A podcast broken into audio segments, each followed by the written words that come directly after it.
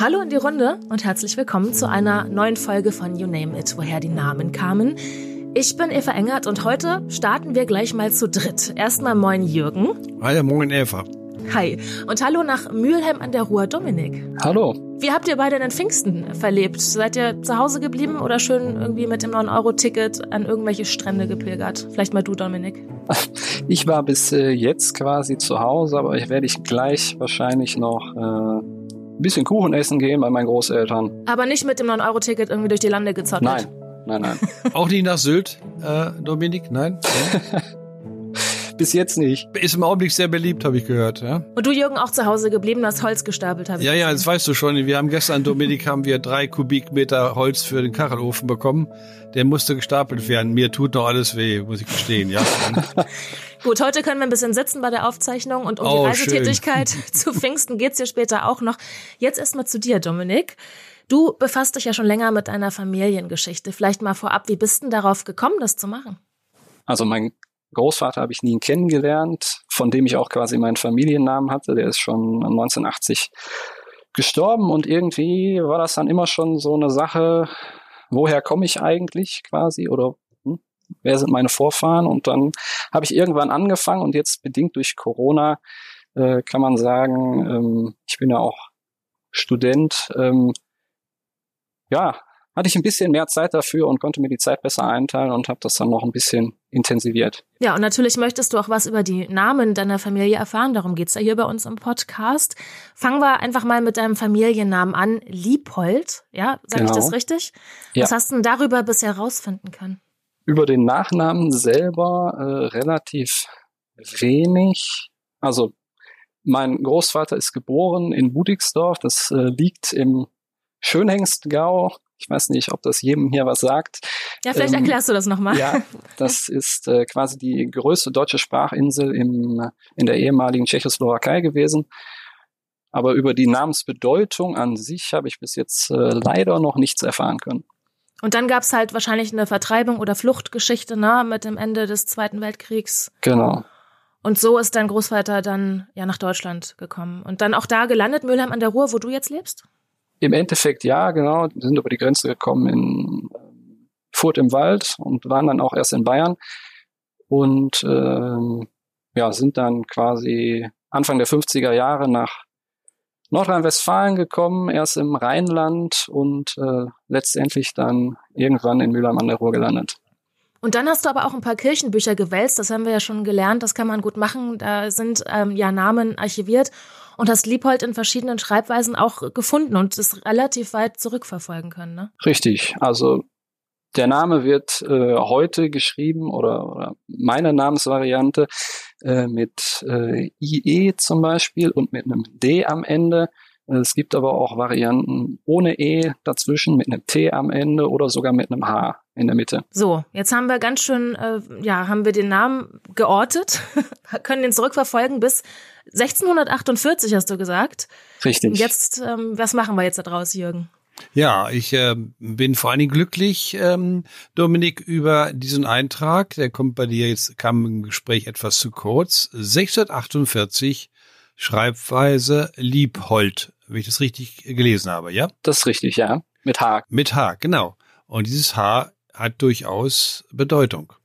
Deswegen sollten wir es nicht unterschlagen. Wir haben also eine Form Liebhold, die sich allmählich dann im Laufe der Zeit zu Liebhold entwickelt. Das ist klar. Und du hast auch Schreibungen, äh, andere Schreibweisen erwähnt, wie Liebhold mit P-O-L-T oder Liebhold mit O-L-D und so weiter. Dazu muss man wie immer bei Familiennamen sagen, die äh, längere Zeit aufgezeichnet sind, dass es Schreibvarianten gibt. Der eine Pastor schreibt das so. Meistens die Pastoren, die geschrieben haben, Kirchenbücher sind deshalb ganz wichtig, völlig richtig. Und dann wird, schreibt der eine so, der andere so, spielt anfangs auch keine Rolle, Duden gibt's nicht und eine administrative Genauigkeit ist auch noch nicht angestrebt. Äh, ich habe mal nachgesehen, was wir mit dem Namen machen. Ich bin ausgegangen von der jetzigen Schreibung, also Liepold, L-I-E-P-O-L-D. Den Namen haben wir in Deutschland auf einer Telefon-CD, die etwa 35 Millionen Namen umfasst, 330 Mal. Und man kann das richtig sehen, die Namen bilden einen Kranz um die Tschechoslowakei, speziell um Böhmen herum. Das spricht fast alles für die schlimmen Ereignisse 1944, 45, nämlich die Vertreibung und Umsiedlung der Deutschen aus dem Sudetenland und auch aus dem Rest übrigen Teil der damaligen Tschechoslowakei. Und hier ja auch äh, bei Dominik. Genauso ist es. Dann ähm, habe ich auch nachgesehen, wie es aus mit Liebhold äh, mit dem H. Das brauchen wir nämlich eigentlich. Und da habe ich äh, eine ganze Reihe von älteren Belegen. Das ist jetzt keine Verwandtschaft von Dominik, sondern der Name ist mehrfach vergeben worden. Aber immerhin 1462 in Frankenhausen im heutigen Thüringen ist er bereits belegt. Auch 681 habe ich ihn dann in Rohrbach bei Heidelberg, 1723 in Allstedt und äh, 1774 in Schönewerder bei Rossleben, Kyffhäuserkreis, Thüringen. Das alles spricht dafür, dass, wie ich schon sagte, der Name an verschiedenen Stellen entstanden ist. Ist, sind, sind nicht alles Verwandte. Und äh, zur Deutung, da können wir auf einen alten, ganz typischen germanischen Vornamen zurückgehen, die sehr oft aus zwei Teilen zusammengesetzt sind. Hier äh, sieht es so aus, als hätten wir vorne ein Lieb, also von lieb und teuer oder so, und im zweiten Teil Holt. Aber dieses Holt ist oft eine ostmitteldeutsche Variante und ist entwickelt aus Wald. Das können wir nachvollziehen. Klingt ein bisschen seltsam, aber haben wir in einer ganzen Reihe von Namen immer, immer wieder.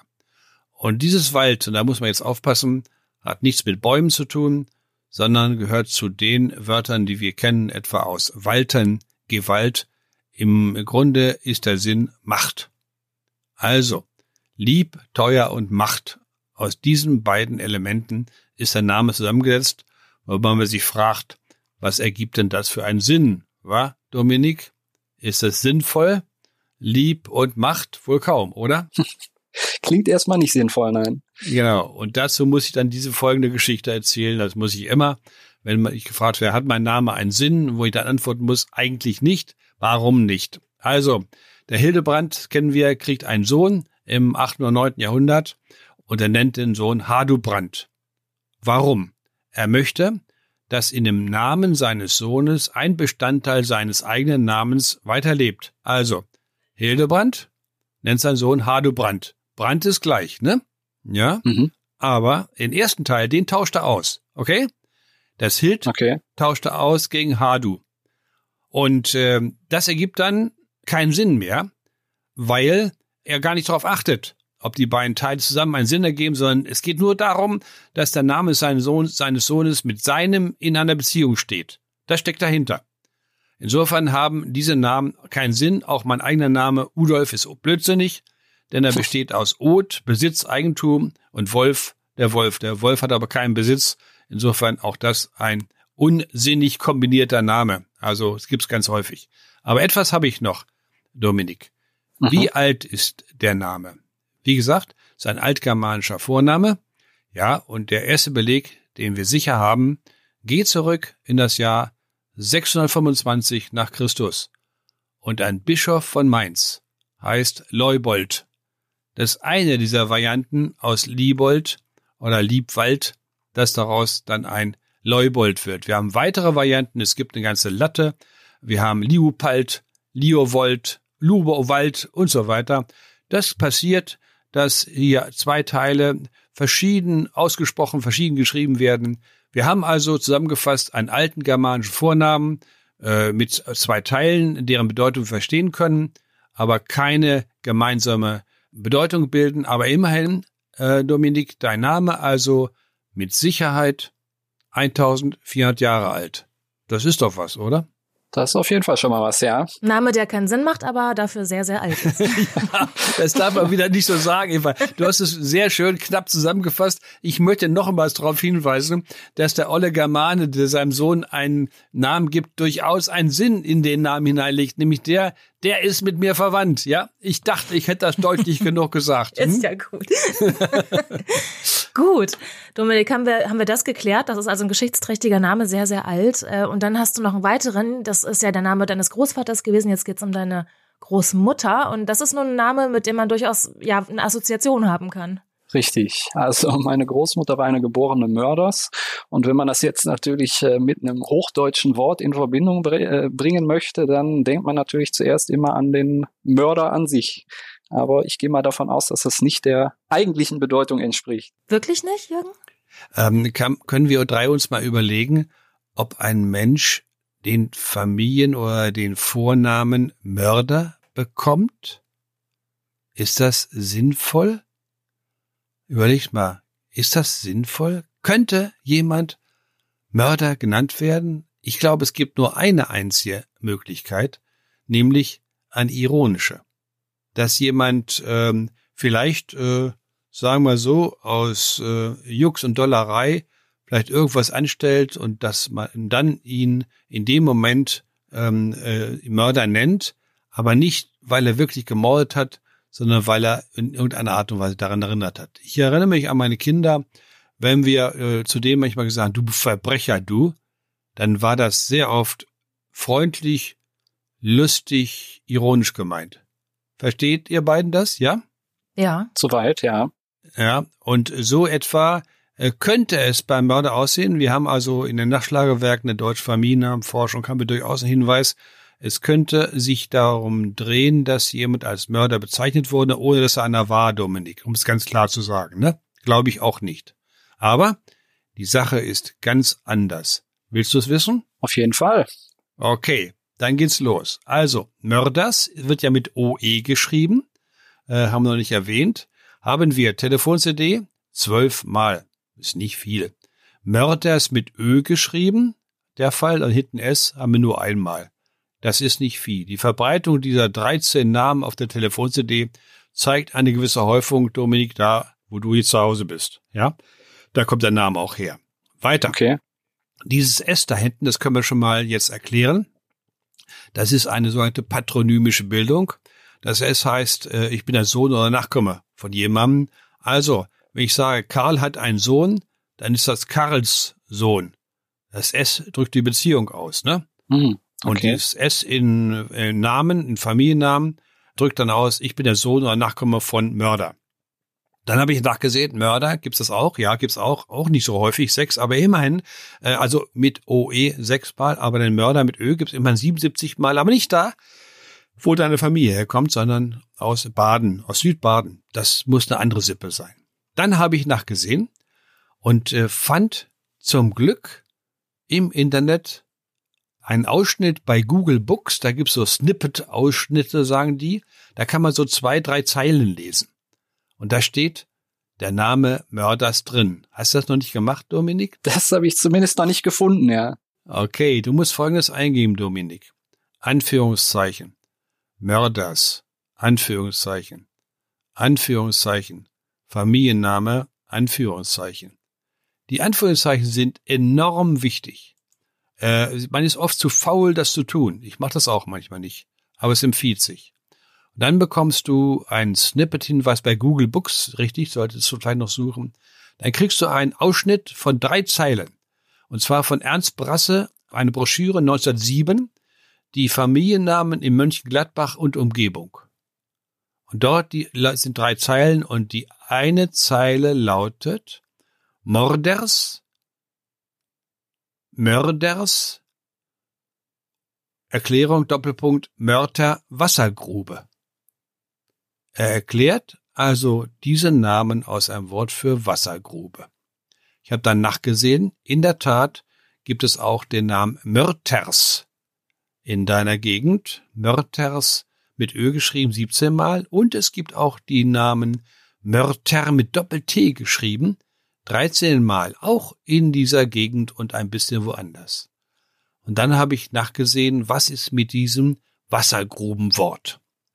Da habe ich ein Problem, denn ich habe diesen Hinweis, es gäbe ein Wort Wassergrube, das Mörter heißt, nirgends sonst gefunden. Ich bin da etwas skeptisch, ob Brasse recht hat. Aber was ich gefunden habe, ist sicher nachweisbar ein niederdeutsches Wort, und zwar mundartlich. Das Moor, was wir alle kennen, mit Doppel-O, heißt im Niederdeutschen in bestimmten Regionen Mord, mit D oder mit T geschrieben. Und da kommen wir jetzt auf die Spur. Denn dieses Mordwort, was jetzt nicht der Mord, jemanden umbringen, äh, bedeutet, sondern das Moor, das kann mit ER gebildet werden und wäre dann eine Ableitung im Sinne von Moorloch oder Wasserloch.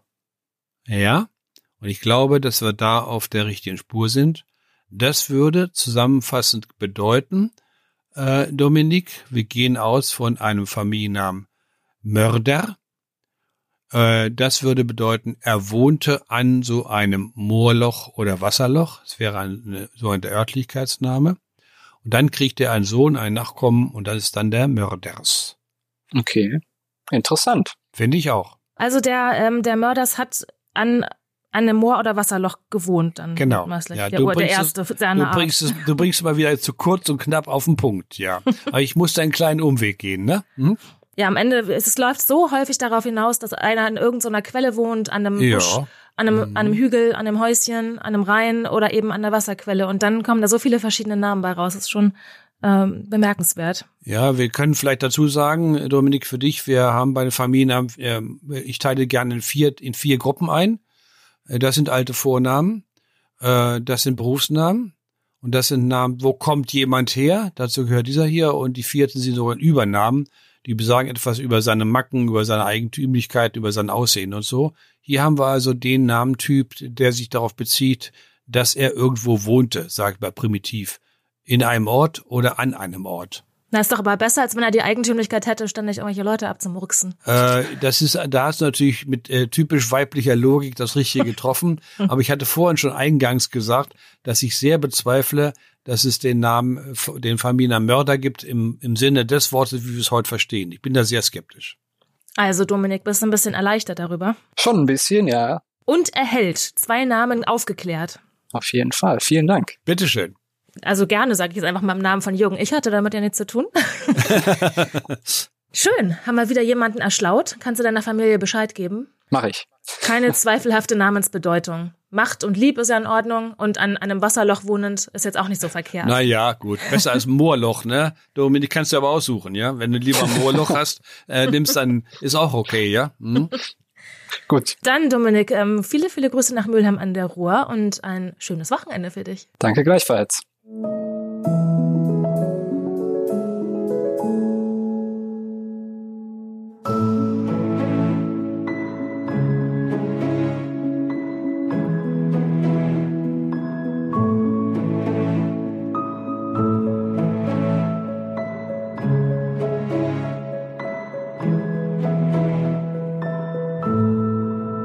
beide sind ja klug und über Pfingsten zu Hause geblieben. Wenn wir jetzt mal die Zeile der Ärzte uns hernehmen, es ist zwar etwas teurer, doch hier ist man unter sich.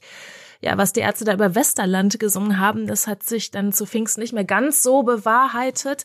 Das wurde ja vorab schon tagelang beschrien, dass Sylt für manche ja die Insel der Reichen und Schön überrannt werden könnte, sobald dann das 9-Euro-Ticket gilt, und zwar von ja, Billigurlaubern. Und ähm, es ist jetzt nicht unbedingt überrannt worden, aber die Züge waren schon voll und so eine Handvoll Punks, die hat da wirklich die Chaostage ausgerufen und sich dann dahin gefläzt in Westerland mit Sternis rund um die dicke Wilhelmine, dieses Sylter Wahrzeichen. Ja, also richtig, richtig Halligalli war da, glaube ich, nicht, aber das Stadtbild muss wohl etwas anders ausgesehen haben, als das sonst so üblich ist. Und wenn wir dann jetzt schon auf Sylt sind, dann wollen wir doch mal schauen, was Sylt eigentlich für Name ist. Ist ja auch ein Sylt. Hm. Mit Y. Sylt. Hättest du eine Idee? Nee, überhaupt nicht, nämlich wenn man das sich einmal so vor sich sieht. Also gar keine Assoziation. Hm, Ich eigentlich auch nicht. Ich kann natürlich nachsehen, habe ich auch gemacht. Also auf Anhieb würde ich auch, würde mir auch nicht einfallen. Irgendwie auf Anhieb klingt er ein bisschen fremd, der Name, finde ich, ja? Ja. Und es ist er eigentlich auch, denn er stammt eigentlich nicht aus der deutschen Sprache. Auch nicht aus der dänischen, die ja relativ nahe liegt, ne? ja. Sondern Sylt ist ein Relikt aus dem Friesischen. Das muss man wissen. Wir sprechen jetzt nicht von Ostfriesisch, ja, von Klaus und Klaus, die die Ostfriesen besungen haben oder so, sondern wir sprechen von Friesisch, eine eigenständige germanische Sprache, die heute noch gesprochen wird in den Niederlanden, in der Provinz Friesland, mit Löwaden, etwa 50.000 Sprecher, schätzt mal, und noch in letzten Resten in Deutschland, auf den nordfriesischen Inseln. Ich war ein einziges Mal in meinem Leben auf Sylt, das ist 40 Jahre her, war unsere erste Tochter zwei Jahre alt und wir waren, äh, hatten eine, eine Wohnung, äh, so eine Gästewohnung äh, und die Wirtin sprach mit ihrer Tochter am Festland am Telefon Friesisch. Eva, ich habe kein Wort verstanden. Ich habe gerade überlegt, ob ich das schon mal gehört habe oder zuordnen könnte, aber ich habe auch wirklich keine Ahnung, wie Friesisch klingt. Nein, das wirst du nicht zuordnen können. Das ist kein Niederdeutsch, kein Plattdeutsch, ja. Die Sprachwissenschaft hm, hat die, vertritt die Ansicht, dass das Friesische sehr eng mit dem Englischen verwandt ist, so ein bisschen zwischen Niederdeutsch und Englisch steht, und man spricht sogar von einer anglofriesischen Gemeinschaft weil es viele Eigentümlichkeiten gibt, die das Englisch mit dem Friesisch verbinden. So, und hier äh, auf äh, Nordfriesland, Nordfriesland, auf den nordfriesischen Inseln, Sylt, wurde Friesisch gesprochen und wird es heute wohl immer noch. In den letzten Resten. Und deswegen gehen wir dahin und gucken mal, wo der Name herkommt. Wie immer, alte Belege, 1141 De Insula Silt mit I und D. Insula ist Insel, 1226, Moment, wo ist es? In Sylt mit I. 1565 Sylt mit Y. 1597 Silter mit I und E hinten und so weiter. Und dann kann man nachsehen, zum Glück haben wir ein wunderbares Buch von Wolfgang Laur, der in Schleswig gelebt und auch unterrichtet hat und der sich sein ganzes Leben lang den schleswig-holsteinischen Namen verschrieben hat. Sein äh, Nachschlagewerk für die Ortsname Schleswig-Holstein ist in zweiter Auflage erschienen, hat es nochmal dann neu bearbeitet und das habe ich hier vor mir. Dort steht zur Lösung des Namens Altnordfriesisch. Daher kommt der Name also. Altnordfriesisch Silt mit ILD zu Silter Nordfriesisch. Wir können also das Nordfriesisch ein bisschen einteilen in die verschiedenen Inseln, das ist klar. Jede Insel hat dann noch so ihre Eigentümlichkeiten. Also zu Sylter Nordfriesisch Söhl durch Rundung des E zu Ilt, aus Ilt, wobei die Senkung und so weiter eine Senkung vorliegt zu E. Und das Ganze entspricht also der Sylter Mundart. Eigentlich müssten wir Silt aussprechen mit I wie Ida. Machen wir nicht. Die Schreibung mit Y ist eine spätere und die Hochdeutschen, die deutschen Sprecher haben das dann angeglichen. Wir sprechen eben Y wie ein Ü aus. Und deswegen sagen wir heute Sylt und die Bedeutung ist eine nordfriesische Entsprechung, die wir auch im Niederdeutschen haben. Das ist die Schwelle, also Türschwelle. Mhm, die Schwelle wozu? Ja, wahrscheinlich ist es so zu verstehen, Eva. Man sieht die Insel ja vom Festland aus, ne? Ja, man sieht ja. sie. Jetzt, ich denke, spreche nicht vom Hindenburgdamm, der jetzt viel später gebaut wurde. Man sieht die Insel und dann sieht sie aus, sieht sie ein bisschen lang dann offensichtlich hat man das mit einer Schwelle verglichen und die Insel so genannt. Das ist die Lösung für den Inselnamen Sylt.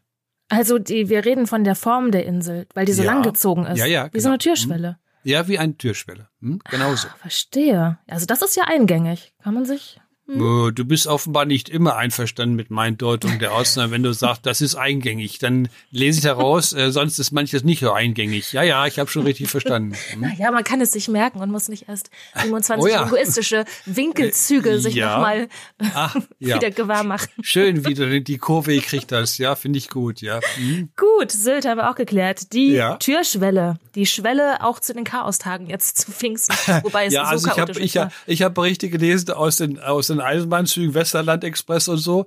Äh, das muss schon ziemlich bunt gewesen sein, ehrlich gesagt. Ja. Aber auf der Insel hat sich das dann, glaube ich, wieder verlaufen. Also Westerland war ein bisschen was, aber Kampen und was es da so alles noch gibt, das war, also ich glaube, das war so ein bisschen heißer gekocht, als es da. Eva, ich kann nur Folgendes sagen.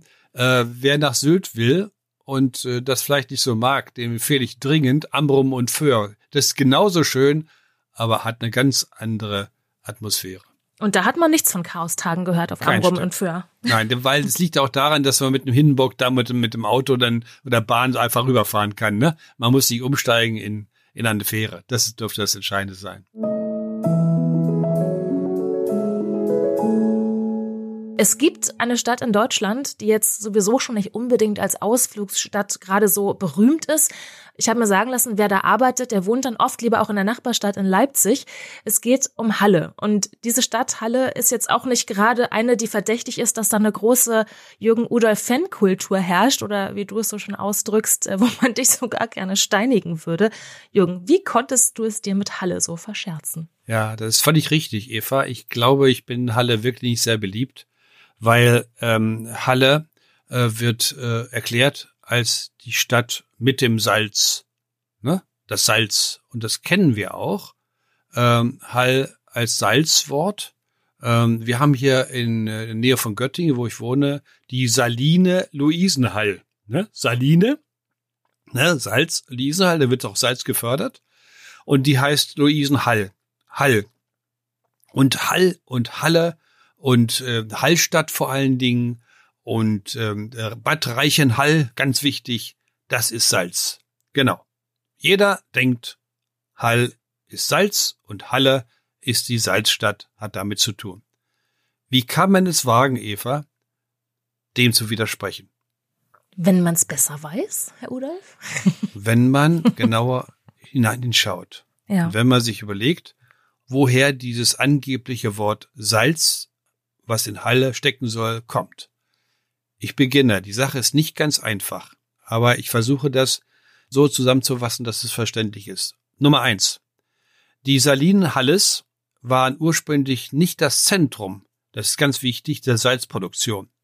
Diese äh, frühen Zentren der Salzproduktion lagen am Giebichenstein. Das ist etwa 50 Kilometer entfernt von Halle, denn 961 heißt es Givikonsten cum Salzugine. Salsugo ist Salzwasser oder Quelle. Oder noch besser, verstehen wir fast, 973 Gibikonsteine cum Salina Sua. Giebichenstein und seine Saline. Glaube ich, kann man verstehen. Also, erst später verlagert sich die Salzproduktion nach Halle. Das ist Punkt eins. Punkt zwei. Wenn Halle mit dem Salz zu tun hätte, Eva, wie sieht's denn damit aus, dass es noch ganz andere Orte gibt, die Halle heißen? Haben die auch alle was mit dem Salz zu tun? Ich kenne gar keine anderen. Ach so, du meinst sowas wie Bad Reichenhall halt. Hm, ja, Bad Reichenhall im Süden, ja, die haben offensichtlich mit Salz zu tun. Ja, du kennst keine anderen Orte. Äh, sag mal, sagt dir Gary Weber etwas? Nee. Ach so, die, die, die Klamottenmarke, ja, oder? die Klamottenmarke. Weißt du, wo das Zentrum von Gary Weber Klamottenmarke ist? Nein. In Halle in Westfalen. Halle in Westfalen. Das ist gar nicht so klein, der Ort. Und dann haben wir Halle bei Bodenwerder, Halle im Sauerland, Halle im Emsland, Halle bei Antwerpen, Halle bei Brüssel und so weiter. Da wird dann gern gesagt, aha, das hat was mit dem Wort die Halle zu tun, wo man was reintun kann und so, ne? Nee, nee, nee. Die Frage ist jetzt, haben diese Halle-Orte, zum Beispiel Halle in Westfalen oder Halle bei Bodenwerder, das kenne ich selbst, ein kleiner Ort, wird da auch Salz gefördert? Hat man dort auch etwas mit Salz zu tun? Antwort, ganz klar, nein. Keiner dieser Orte hat etwas mit Salz zu tun. Warum sollte dann Halle an der Saale etwas mit Salz zu tun haben? Ist da, liegt da vielleicht ein Irrtum vor? Du hast hoffentlich die Brisanz dieser, ähm, dieses Aufzählens äh, ähm, verstanden, Eva. Wenn ich schon einen Ortsnamen Halle so erkläre, dann müssen die anderen was auch was damit zu tun haben. Einverstanden? Mhm. Gut. Dann gehen wir zum nächsten und fragt sich, wenn der Udolf das Salz also streichen will, wie erklärt er denn dann den Ortsnamen Halle? Ja, wie macht das denn? Der macht das so, indem man nach Halle geht und sich ansieht, wie der Ort liegt. Halle liegt an der Saale. Du kannst Folgendes machen, ich übertreibe jetzt ein ganz klein bisschen. Du gehst auf das, in das Zentrum von Halle, lässt einen Ball laufen. Dann wirst du sehen, dass der Ball, wenn jetzt, nehmen wir mal an, die Gebäude wären alle nicht da, wo läuft der Ball hin? Der läuft schnurstracks auf die Saale zu. Denn Halle hat ein beträchtliches Gefälle in seiner Ausdehnung. Zur Saale hin. Gefälle ist entscheidend. Und da gibt es ein Wort, das äh, spielt eine Rolle, das ist die Halde. Das sagt ja auch was, ne? Oder? Ja, so eine Halde. Müllhalde, ne? Irgendwie. Ja, ich denke jetzt eher an die Kohlenhalde, aber Müllhalle auch. Warum heißt das so? Weil da ein Wort, ein Sinn drin ist, Abhang, Gefälle. Ne? Mhm. Wer steckt da drin? Und wenn ein Schiff zu Stapel gelassen wird, so heißt diese Vorrichtung Heling oder Helling. Auch das ist eine Schräge, denn wenn es nicht schräg wäre, würde das Schiff nicht reinlaufen, ne, ins Wasser. Okay? Mhm. Also, wir beginnen ein Wort zu ermitteln, was schräge, Böschung, Gefälle, Halde bedeutet. Wenn wir jetzt äh, überlegen, warum gibt es trotzdem ein Wort für Salz, hat das zu tun mit äh, Winters, mit äh, dem äh, Ort ähm, äh, vor allen Dingen Reichenhall und Hallstein. Mit denen hat es zu tun. Und was steckt da zugrunde? Da komme ich gleich drauf, wenn ich es erstmal kläre, warum kann das Wort Hall nicht ursprünglich Salz bedeuten. Das kann man nämlich klären. Wir haben ein Wort für Salz, das heißt Salz. Dieses Wort Salz können wir verbinden mit einer ganzen Reihe von Wörtern aus anderen indogermanischen Sprachen, zum Beispiel mit Lateinisch Sol, Solis und dazu gehört die Saline, die ja auch mit Salz zu tun hat. Dazu gehört dann ein slawisches Wort, ein baltisches Wort und alle diese Wörter, die mit dem deutschen Wort Salz verbunden sind, haben im Anlaut ein S. Ein S. Gut. Das kann ja jetzt wohl offenbar mit dem Hall, mit dem H beim Halle nicht zusammenkommen. Das hat man aber versucht. Und zwar ist man da reingefallen auf das Keltische. Denn im Keltischen gibt es Sprachen, die in der Tat das alte S im Salzwort zu H verändern. Das wäre ja eine Möglichkeit. Aber siehe da, man hat nicht genau aufgepasst. Das Keltische wird in zwei Teile geteilt. Das Inselkeltische, das ist das, was man früher in Großbritannien und Irland gesprochen hat, und das Festlandkeltische, was man auch in Süddeutsch gesprochen hat, bei uns sowieso nicht, auch nicht in Halle an der Saale. Aber immerhin. Aber das S zu H wurde nicht hier auf dem Festland im Keltischen entwickelt, sondern nur auf der Insel. Passt also auch nicht. Weiter. Im Griechischen heißt Salz Hals, also mit H. Na super. Dann nehmen wir was Griechisches. Ja, was machen denn Griechen in Halle an der Saale? Antwort, gar nichts. Geht nicht. Ne? Geht nicht. Das Problem ist, dass wir in der Tat dieses Wort Halle äh, im Alt in den Alpenraum haben, sage ich mal so. Und was ist das? Da hat man nicht genau aufgepasst bisher. Es gibt ein Wort. Das heißt Hall. Und dieses Wort ist eine vom Rauchfang herunterhängende Kette oder Stange mit Haken, an welchem der Kochkessel über dem Feuer hängt. Auch ein drehbarer Balkenarm, an dem der Kessel hängt. Äh, Eva, früher, wenn man äh, gekocht hat, wurden sehr schwere Töpfe bewegt auch. Und die wurden dann nicht von Hand bewegt, sondern sie hatten eine Vorrichtung, hingen an einer Kette und konnten so mit, äh, mit äh, einer weiteren Verbindung dann bewegt werden, ja? Kannst du dir vorstellen, ne? Ja. Mhm. Hat man, glaube ich, schon mal gesehen in so alten Filmen oder Ja, so. in alten Filmen sieht man das. Eine hängende Kette. Genau, Ja. so ein Kessel, der dann da irgendwie. Und jetzt kommen wir zur Salzförderung. Und zwar in den Alpenraum. Und zwar hat man dort ab dem siebten, achten Jahrhundert etwas Neues erfunden, nämlich einen wahrscheinlich drehbaren Schöpfgalgen. Einen drehbaren Schöpfgalgen, äh, mit dem man die flüssige Sohle in verschiedene Ablaufrinnen gießen konnte. Und dieses Wort für eine Salzverarbeitungseinrichtung wurde für das Symbol für das Salz selbst.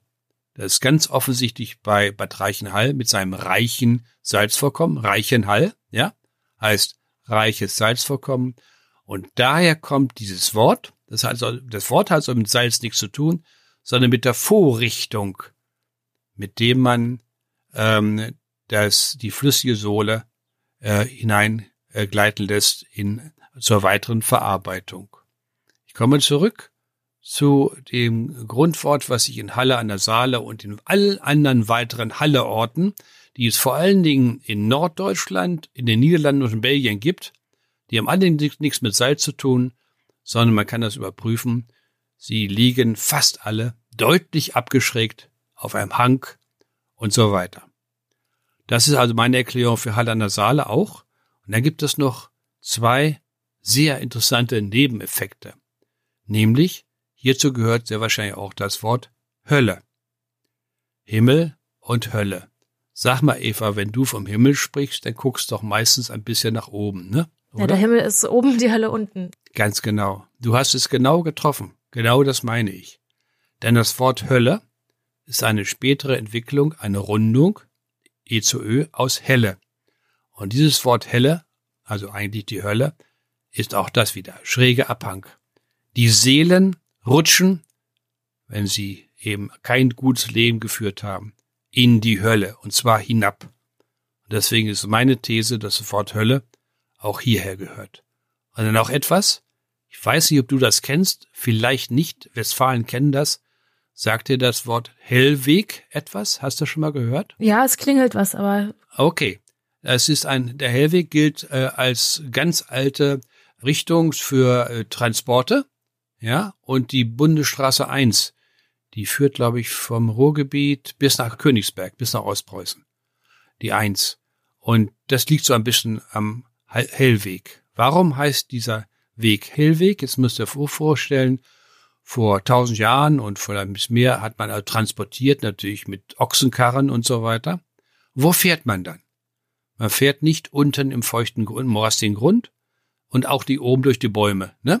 Sondern man fährt am unteren Rand des Abhangs, am unteren Rand der Schräge. Und das ist die helle und deswegen Hellweg. Ich bin am Ende. Ich habe Halle das Salz genommen, aber ich hoffe, ich habe was Vernünftiges dafür eingesetzt. Das wär's. Aber jetzt äh, frage ich mich, warum da jetzt ein Hallenser, wenn er so heißt, oder ein Bewohner von Halle, ähm, ja, ähm, wütend drüber sein sollte. Ist ja jetzt keine besonders schlimme Erklärung. Nein, die Erklärung ist nicht schlimm, aber ich raube ihnen das Salz, mit dem der Ort immer wieder verbunden ist, was ja auch nicht verkehrt ist, aber ich sagte eben, es stimmt alles, aber es stimmt nicht die Bedeutung dass Halle Salzort bedeuten soll. Alles klar. So, liebe Leute, wenn Jürgen euch auch ein paar Illusionen rauben soll, ihr vielleicht Nein, habt. das ist ja gar nicht meine Absicht. Ey, da, da bin ich dagegen, dass das gesagt wird, ja? Über euren Namen. Oder wenn ähm, ihr neugierig seid, was eure Namen bedeuten. Und das kann manchmal überraschend ausgehen. Dann schreibt uns doch gerne an name.newdaymedia.de oder schickt uns eine Sprachnachricht oder schaltet euch einfach in unsere Sendung, so wie das heute der Dominik gemacht hat. Und dann gucken wir mal, ob wir da noch etwas Licht ins Dunkel bringen können. Für heute wollen wir Tschüss sagen, Jürgen. Ja. Hab ein schönes Wochenende. Gleichfalls. Danke, Eva. Schönes Wochenende auch dir. Und äh, ich fahre nicht für neun Euro nach Sylt. Ganz klar. Alles klar. Dann mache ich das auch nicht. okay. Bis, Bis dann. zum Tschüss. nächsten Mal. Ciao.